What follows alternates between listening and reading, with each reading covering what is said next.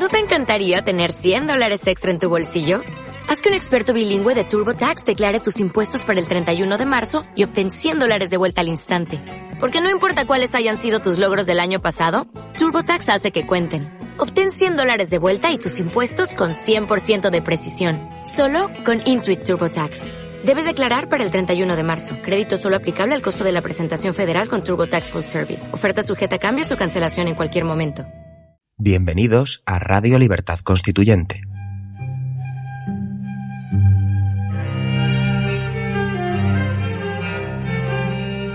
Están escuchando Sentido de la Revolución Francesa, un programa de la serie Nuestros Fundamentos. Presenta Adrián Peral Espina.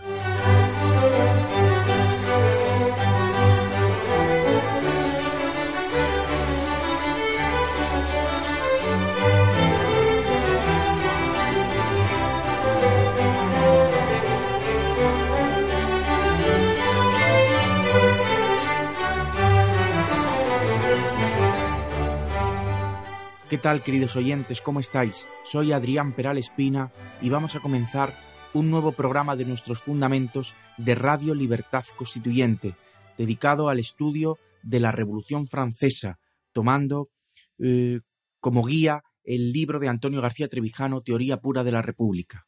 La semana pasada eh, vimos la reacción que se produjo en el pueblo de París después de que se supiera que el rey había jurado la constitución que la Asamblea Constituyente había redactado en septiembre de 1791. Y cuando se produce esa, eh, cuando el rey jura esa constitución igual en septiembre de 1791, se produce eh, una fiesta en París. Es verdad que es la propia Asamblea la que lo organiza. Y esa es una de las explicaciones por las cuales tiene eh, esa fiesta lugar, pero nos llamaba la atención que la reacción del pueblo de París fuese tan distinta a la que había tenido tan solo unos meses o incluso unas semanas antes. Vimos cómo se produjeron esas celebraciones en París después de la aprobación de la Constitución, cuando tan solo dos meses antes mm, en el campo de Marte se había producido una aglomeración, una manifestación pacífica pidiendo al rey, pidiendo a la asamblea que destituyera al rey. Y eh, eh, traté de poner en, relación esas, eh, esas dos circunstancias, es decir, que en septiembre el pueblo de París celebrara una constitución monárquica y celebrara que la Asamblea Constituyente había mantenido a un rey que eh, había sido culpable de traición por querer huir de Francia con la intención de entrar de nuevo al frente de un ejército vencedor y extranjero, y aún así le estaban aplaudiendo a esa asamblea. En septiembre y en julio, eh, tan solo dos meses antes, a petición de los Cordeliers, se produjo una manifestación pacífica en donde eh, en, el campo de Marte pedían la abdicación, pedían la destitución del rey. Y en junio, cuando el rey había sido pillado infraganti en Barents, arrestado en Barents, y lo trajeron de vuelta, cuando entró en París, se produjo lo que Michelet llamó la excomunión del silencio. Lo describen muchos historiadores la conmoción que produjo ver el arresto de Luis XVI, la carroza eh, real, la carroza con María Antonieta, el delfín, eh, creo que también iba la hermana del rey y el propio Luis XVI, eh, escoltada por la Guardia Nacional y seguida de cientos de personas a un paso lento porque no podía con la muchedumbre avanzar más rápido. Bien, pues la conmoción que por un lado produjo ese arresto de Luis XVI, eso por un lado. Después, mm, la petición de los Cordeliers de la destitución, a la, petición a la asamblea, la petición que realizaron eh, los Cordeliers y los manifestantes en el campo de Marte, es petición que formulaban pacíficamente a la asamblea y que después de esa petición eh, y, de esa y que durante esa manifestación la Guardia Nacional reprimiera a los allí asistentes con resultado de muertes y de heridos, mm, en torno, si no recuerdo mal, a los 20 heridos, eso produjo una conmoción en toda Francia, en, sí, en París especialmente, pero en toda Francia. Eh, mm, lo vimos en su momento. Bueno, pues hay que poner en relación esa situación de, de, miedo después de la reacción de la Guardia Nacional y de la Asamblea de defenderse por la fuerza de su decisión de mantener al rey. Recordemos que las manifestaciones del campo de Marte se produjeron el 17 de julio, es decir, después del decreto de que decretaba la inviolabilidad del rey. Y que, eh, claro, dejaba a las claras la voluntad de la Asamblea de mantener a Luis XVI al frente del Poder Ejecutivo. Bien, pues después de esa conmoción por la matanza en el campo de Marte, después de esa excomunión del silencio del pueblo de París a Luis XVI por su huida, después de eso, la Asamblea Constituyente no se atreve a derribar, no se atreve a eh, destruir el poder ejecutivo del antiguo régimen, que lo tenía el rey y que lo sigue manteniendo, aprueba una constitución monárquica en donde es verdad que el poder legislativo mm, lo tiene la Asamblea por delegación, mm, bueno, lo tiene el pueblo, pero lo delega el pueblo en la Asamblea y mantiene el poder ejecutivo del rey. Pero esa Asamblea Constituyente, al mantener a Luis XVI, está amnistiándolo, está perdonándole el, el, el delito de traición que había cometido al querer huir. Y la reacción del pueblo de París después de la jura de la Constitución, del juramento de, que Luis XVI jurase la Constitución y dijese que iba a hacer todo lo posible porque ésta se cumpliera, París lo celebra. Yo creo que la explicación de esa celebración está por un lado en que es la propia asamblea la que lo organiza, la que organiza la fiesta, la que la induce. Es una fiesta eh, organizada de arriba a abajo. No, no, no lo organiza el pueblo. Pero el pueblo participa y eso nos muestra lo voluble que es, lo fácil que es manipular a las masas, cómo se dejan llevar por las pasiones. Esto lo explica muy bien Freud en Psicología de las Masas, cómo el resultado de una aglomeración produce mm, algo distinto a la suma de individuos que en principio la componen, porque el estado de masa altera la naturaleza de cada uno de esos individuos que la componen. Bien, yo creo que por un lado se puede explicar esa reacción de, mm, de los parisinos celebrando la nueva constitución porque es la propia asamblea la que, la que lo promueve, pero por otro lado también mm, creo que lo podemos entender si pensamos en, en la conmoción y quizá el, y sí, el miedo, por qué no decirlo, que debió producir en el pueblo de París la reacción de la Guardia Nacional cuando, cuando atacó a los manifestantes que pedían la destitución del rey. Mm, después de que, de que esa represión eh, se produjera, vino la amnistía de la Asamblea. O sea, la Asamblea, al aprobar la Constitución, declaró una amnistía. Y esa amnistía seguida de la represión, mm, yo creo que fue la que provocó el júbilo y la fiesta que se vivió en París y, que por, eh, después de la aprobación de la Constitución y que, por ejemplo, vemos en el pasaje que leí la semana pasada de Madame Style. Hoy quería analizar la decisión que tomó la Asamblea Constituyente de disolverse. Quiero analizar si fue correcta o no esa decisión y si eh, y, qué fue lo que la motivó. La Asamblea Constituyente no solo se disolvió, para entender bien este tema tenemos que saber que no solo se disolvió la Asamblea Constituyente, sino que declaró una prohibición. Mm, los diputados que habían formado parte de la Asamblea Constituyente tenían prohibido, iban a tener prohibido ser elegidos en la siguiente asamblea, en la Asamblea Legislativa.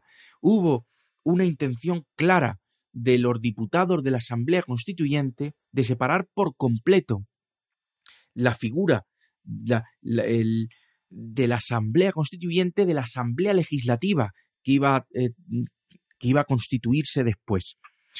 La pregunta que nos debemos hacer es si eso fue correcto, si es correcto que la Asamblea Constituyente se disuelva una vez que ha llevado a cabo la Constitución y si también fue correcto la, la prohibición que eh, llevaron a cabo de que los diputados que habían formado parte de la Asamblea Constituyente no pudieran formar parte después en la Asamblea Legislativa. Hacemos una pequeña pausa y trato de resolver este interrogante. 40 años después, Trevijano sigue en la acción política. El que fuera fundador y coordinador de la Junta Democrática de España, a sus 90 años de edad, está recorriendo España al igual que lo hiciera en la década de los 70. Este jueves 6 de abril a las 19 horas, en el Paraninfo de la Merced de la Universidad de Murcia, don Antonio hablará alto y claro una vez más. Lo que no oirás en televisión y que ningún partido político quiere que conozcas. Descubre por qué en España no hay democracia, por qué este régimen solo se sustenta mediante la corrupción, por qué no hay elecciones a presidente, por qué no podemos elegir a nuestros diputados, por qué los partidos designan a los jueces que luego los tienen que juzgar, por qué los políticos se reparten un poder que debería pertenecer a la sociedad civil y por qué no hay libertad política. Entrada libre hasta completar aforo. Murcia está por la libertad colectiva. MCRC.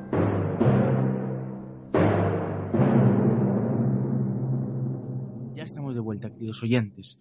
La primera pregunta que formulaba es si es correcta la disolución de una asamblea constituyente una vez que ha eh, cumplido su misión de redactar una constitución. La respuesta es clara, claro que sí. La asamblea constituyente tiene una, una misión. La misión es redactar la constitución. Una vez que ha cumplido con su misión debe disolverse para que haya una nítida y radical diferencia entre el poder constituyente y el poder constituido. El poder constituyente no se puede eh, arrogar facultades del poder constituido, ni el poder constituido arrogarse facultades del poder constituyente. Esa confusión tan grave entre ambos poderes se dio, por ejemplo, en la transición española, en la primera mm, en, la primera legislatura después de la ley para la reforma política. Y eh, creo que eh, eso es lo que tenían en mente los diputados franceses cuando acordaron la disolución de la Asamblea, que se distinguiese claramente mm, cuál había sido el poder que había fundado las reglas del juego del poder que iba a desarrollar las jugadas dentro de esas reglas del juego que habían sido constituidas previamente.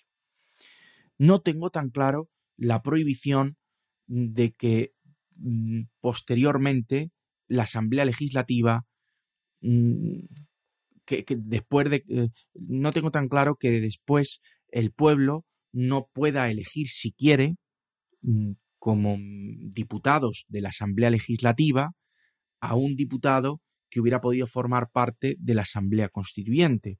Mm, yo creo, en todo caso, que la, explicación, la, explicación de por qué la Asamblea Constituyente actuó como actuó es la que os acabo de decir. Y no estoy de acuerdo, pero os lo quiero leer para, eh, para que lo conozcáis, con la visión que da, por ejemplo, Madame Style o Lamartine, que, eh, claro, su odio hacia los jacobinos y hacia mm, el resultado, como es natural, catastrófico, que produjo después el fracaso de la Asamblea Legislativa posterior, que no duró ni siquiera un año y que se tuvo que disolver mm, ante el poder del ayuntamiento, que ya veremos, les lleva a pensar que la Asamblea Constituyente cometió un error gravísimo al disolverse y que aún más grave fue la prohibición que impidió, que impedía al pueblo poder escoger a los mismos diputados para legislar en la Asamblea Legislativa, porque ni uno solo de los diputados de la Asamblea Constituyente podía ser elegido diputado en la Asamblea Legislativa. Os voy a leer lo que dice Madame Stael en sus consideraciones sobre la Revolución Francesa. Y después mm, lo voy a criticar. Pero dice, en vano los mejores oradores de la Asamblea trataron de hacer comprender que unos sucesores nuevos elegidos a toda prisa en, una, en un momento complicado se sentirían tentados a hacer una revolución no menos espectacular que la que habían hecho sus predecesores. Los miembros de la extrema izquierda, de acuerdo con los de la extrema derecha, se quejaban a gritos de que sus colegas querían acaparar todo el poder, de modo que los diputados jacobinos y aristócratas, enemigos hasta entonces, se felicitaron mutuamente por haber conseguido excluir a unos hombres cuya superioridad les había mantenido en la sombra durante dos años. Y sigue, dice, qué terrible error en aquellas circunstancias. Se refiere al error de que la Asamblea Constituyente se disolviera y de que esos diputados no pudieran ser elegidos después en la Asamblea Legislativa. Qué terrible error en aquellas circunstancias, dice Madame Stael, pero también qué error de principio supuso prohibir a un pueblo que eligiera unos hombres en los que ya había depositado su confianza. Cabe hallar en un país un número suficiente de individuos válidos para que se pueda descartar arbitrariamente a otros ya conocidos, ya probados, y que han adquirido experiencia en un determinado asunto, y concluye, Madame Stael dice, nada cuesta más caro al Estado que unos diputados que todavía han de hacerse una fortuna en materia de reputación, porque quienes ya se han ganado un nombre deben ser preferidos a los que todavía tienen necesidad de, enriquecerse. Vamos a ver, lo que dice Madame Stael es que tuvo consecuencias nefastas la disolución de la Asamblea Constituyente porque eh, la, asamblea, la, disolución de la Asamblea Constituyente y la prohibición de que los diputados que habían formado parte de ella fueran elegidos de nuevo en la Asamblea Legislativa, porque eso hizo que nuevos nombres llegasen a la Asamblea Legislativa. Y eso, según ella, propició que estos nuevos nombres tuvieran que hacerse mm, con una reputación, con una fama, y que eso llevó a que los nuevos diputados fuesen mm, más audaces en sus opiniones y más radicales. Yo creo que no es del todo certero el análisis de Madame Stael. Antonio García Trevijano tiene otro. Lo que dice es que el poder que siempre analizándolo eh, don Antonio desde el punto de vista del poder. Dice, el poder que parece que recupera el rey, o sea, aparentemente el, rey ha quedado fortalecido, parecía eh, paradójico que el rey quedara fortalecido después de su huida. Lo que sucedió, en realidad, eh, dice don Antonio, no es una paradoja, porque lo que sucedió en realidad es que la asamblea quedaba debilitada. Es, yo esto lo entiendo como la teoría de los vasos comunicantes, dos vasos que estén puestos eh, a la misma altura, si se comunican por su parte inferior, terminan teniendo el mismo agua. Si la asamblea tenía todo el prestigio y el rey no tenía ninguno, y la asamblea salva al rey, lo perdona, lo que hace es transferir su, prestigio, transferírselo, prestárselo al rey. El rey queda fortalecido, pero a, costa, pero a costa de que la asamblea quede debilitada. Eso es lo que realmente sucedió, que la debilidad de la asamblea se produjo por el error de haber perdonado a un rey que había cometido un acto de traición, y con eso lo que consiguió la Asamblea es dirigir hacia ella la hostilidad del pueblo. El pueblo que antes dirigía su hostilidad hacia la, hacia la aristocracia y que lo había demostrado, lo explicamos cuando vimos el año 1789, esa hostilidad, la Asamblea consiguió redirigirla hacia sí misma. Es verdad que la Asamblea consiguió fortalecer algo, aparentemente, al rey, pero ella quedó, quedó muy mermada, su prestigio quedó muy mermado y eh, la debilidad que tenía la nueva Asamblea Legislativa no era tanto porque iba a haber unos nuevos miembros, unos nuevos diputados. La verdad es que eh, el argumento, por ejemplo, que dice Lamartín de que no es posible en un país encontrar tanta gente buena en tan poco tiempo para formar parte de la Asamblea, pues no es el mejor, no, no se cumple del todo en Francia, porque en Francia no paramos de encontrar nombres eh, brillantes. Y es verdad que la Asamblea Constituyente tuvo hombres brillantes, pero es que la Asamblea Legislativa los va a tener igual. Entonces, mm, mm, la crítica que hacen Lamartine y Madame Stael a, a la decisión de la Asamblea Constituyente de disolverse porque no hay hombres suficientes no es correcta porque los hubo. La razón por la que la Asamblea eh, Legislativa quedó debilitada no fue tanto porque esos nuevos hombres eran ambiciosos, mm, sino porque la Asamblea Legislativa había quedado debilitada por la decisión de la Constituyente de, de eh, perdonar al rey. Y eso hizo que la Asamblea Legislativa fuese quizá a rebufo de las opiniones del pueblo, que mostraban su hostilidad hacia la Asamblea. Y esa hostilidad del pueblo hacia la Asamblea Legislativa obligaba a la Asamblea Legislativa a buscar el favor popular.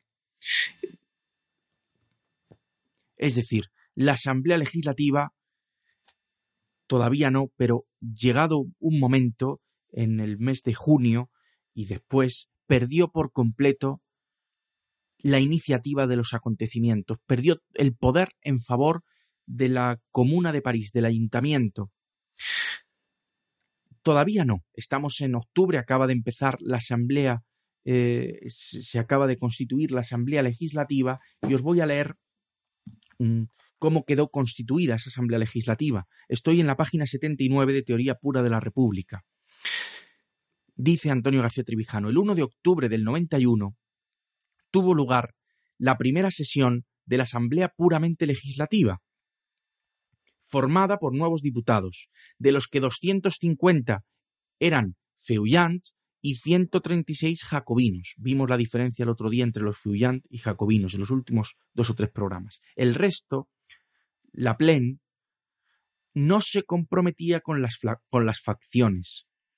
Dice don Antonio, más expectante que decidida, esta asamblea esperaba los acontecimientos políticos en lugar de causarlos. Lafayette dimitió de su comandancia de la Guardia Nacional. Barnaf se retiró a Grenoble, a Grenoble, donde continuó su correspondencia secreta con la reina. Después del 10 de agosto del 92, se encontró en las Tullerías un proyecto de comité de ministros concertado con Alexandre, Alexander Lamet y Barnaf, que bastó para llevarlo a la guillotina. Lamet devino general y se pasó al enemigo. La semana que viene eh, seguiré eh, analizando la decisión de la Asamblea Constituyente de disolverse y empezaré un tema que es apasionante, que es el problema de la emigración y los decretos que la nueva Asamblea Legislativa aprobó en octubre de 1791. Fueron, fue una de las primeras decisiones, no la primera, pero una de las primeras decisiones fue aprobar el decreto contra los emigrados, que, mm, en fin, trajo muchísimas consecuencias políticas. Gracias, queridos oyentes, y hasta la semana que viene.